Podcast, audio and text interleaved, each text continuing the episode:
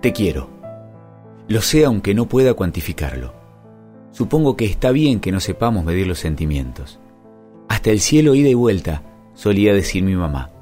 No sé cuál es la estrella más lejana, pero más o menos hasta ahí te quiero yo a vos. A veces cuando la tristeza ha cenido, te nombro en voz alta, trazo la forma de tu pelo con mi dedo índice en el aire y suspiro. Tu ausencia me duele y esa, imagino, es una consecuencia de quererte al igual que extrañarte o hablarle a mi almohada de vos. Haber sonreído esa tarde, aquella en la que no volviste a mirar atrás y en la que me mordí los labios para no gritarte que me esperes, que busquemos la manera de al menos no morirnos de amor ese día, también lo es.